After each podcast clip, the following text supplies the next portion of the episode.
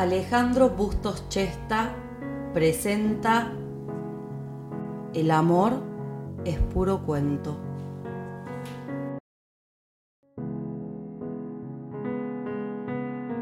De todos los amores que he tenido, el que más me dolió fue el más fugaz de todos. Frente a la Biblioteca Córdoba, en 27 de abril, un poco en diagonal, hay un bar al cual todos los lunes íbamos a merendar con una amiga del taller de escritura que estábamos tomando en la biblioteca. Entre media lunas y café con leche, escribíamos e intercambiábamos opiniones sobre la clase y los diferentes temas abordados. Hacía algunos meses atrás, había terminado con mi novia de muchos años, desde la escuela secundaria que estábamos juntos. Pero hubo un final que dolió, pero que estaba empezando a superarse. Y la literatura era una fórmula infalible. Escribir, inventar historias, hacer talleres, conocer gente y merendar. El bar no era de los mejores, pero nos quedaba cómodo. La primera vez que fuimos, nos atendió una chica tan amable, con una sonrisa natural, con un brillo en sus ojos. Llevaba un delantal rojo y una bandeja con café y medialunas. Y según mi amiga, con un aire a mi ex, con lo cual yo no estaba muy de acuerdo. Al segundo lunes, ya estaba convencido que me gustaba mucho y que si seguía merendando en ese bar, iba a tener que hacer algo con eso que me pasaba. Al tercer lunes fui dispuesto a decirle algo, sacarle charlas, saber cómo se llamaba, algo que me acercara a ella y me hiciese creer que estaba avanzando. Pero lo único que atiné a hacer fue escribirle. Tomé una servilleta y escribí algo muy cursi, una pavada. Algo así como, me quedaría todo el día en el bar si vas a atenderme con esa sonrisa en tus labios. Qué espantoso, por favor. Y yo quería ser escritor, o al menos lo intentaba.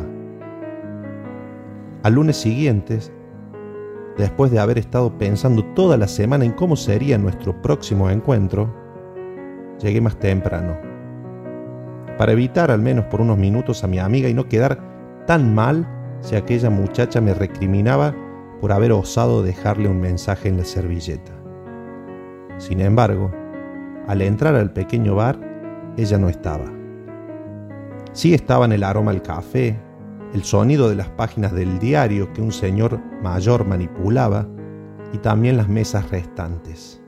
Pero ella no. Me atendió otra chica, flaquita y alta, pelo corto y con un arito en su nariz. Llegó a la mesa tarareando una canción del flaco Spinetta. ¿Qué le puedo ofrecer, señor? me dijo. Un café con leche con dos medias lunas dulces, por favor. Ok, ya salen. Discúlpame, la otra chica que suele atender, ¿no estará? Me atreví a consultarle. No lo sé, caballero. Hoy es mi primer día. No conozco a los otros mozos aún. Disculpe. El lunes siguiente, la misma flaca atendiendo y al otro lunes igual. Me quedaban solo dos semanas de cursado y la chica que me gustaba después de tantos años no aparecía. Luego de conversar con mi amiga sobre el tema y debatirlo en reiteradas ocasiones, nos dimos cuenta que la cajera era la misma de siempre y quizás ella supiese algo. Yo no pude preguntar nada. Fue mi amiga quien se acercó el último lunes del taller y habló con la cajera. Discúlpame, con mi amigo hace meses que venimos todos los lunes a merendar acá y antes nos solía atender una chica rubia, de ojitos claros, carita redonda. Hace cuatro o cinco lunes que no la vemos más. ¿Tenés idea cómo se llama? o dónde podemos ubicarla? Ah, sí, la Maca, Macarena se llama. No sé bien el apellido, ayer pasó a saludar. Se despidió porque vuelve a su pueblo. Es en el norte de Córdoba, cerca de Santa Fe. Pero parece que Maca sabía que el muchacho iba a preguntar por ella, porque me dejó esto. Dijo, mostrando y entregando la servilleta que yo había escrito un par de semanas atrás. Mi amiga la recibió como si fuese un pichoncito de gorrión.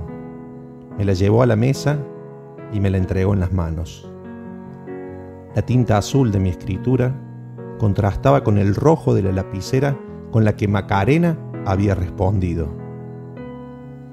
Si fuese por mí, te atendería todas las veces que vengas al bar, pero mi madre está enferma.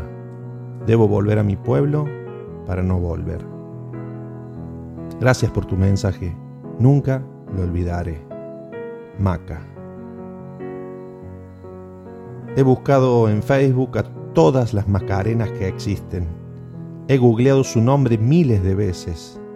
He viajado en mi auto por todo el norte de Córdoba y el límite con Santa Fe. Conocí todos los bares habidos y por haber, pensando, esperanzado que la moza que se acerque a preguntarme qué deseo sea ella.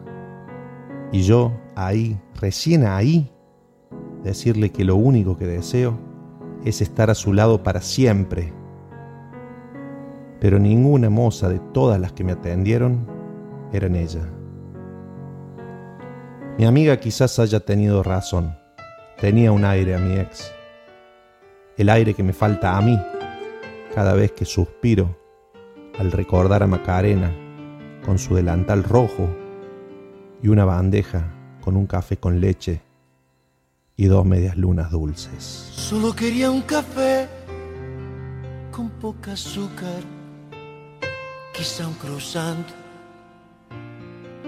Iba por la tertulia o el flirtreo, solo quería un café, quizá echarle algún vistazo a las malas nuevas de los diarios o sacudirme esa pereza crónica de mis amaneceres. Juro por mí que solo fui por un café.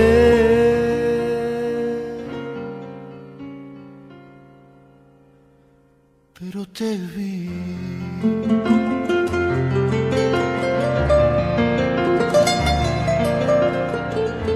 cambiaste mi vida, mi ritmo, mi espacio, mi tiempo, mi historia, mis sueños y todo. Me agregaste risas, dos dudas, un duende, un par de fantasmas y este amor que te tengo. Y juro por mí que solo fui por un café.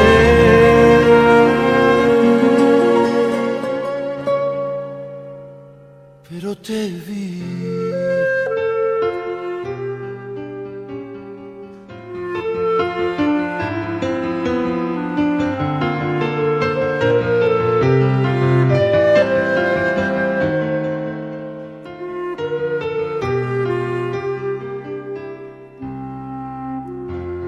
¿Quién iba a imaginar que esa mañana en el café yo iría a coincidir con el milagro de pisar el mismo espacio a la misma hora que tú y como si esto fuera poco que tus ojos se fijaran justamente juro por mí que solo fui por un café.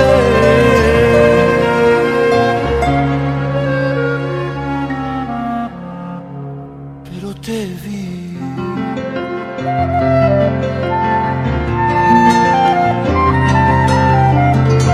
Y cambiaste mi vida, mi ritmo, mi espacio mi tiempo, mi historia, mis sueños y todo. Y me agregaste risas, dos dudas, un duende, un par de fantasmas y este amor que te tengo. Y juro por mí que solo fui por un café.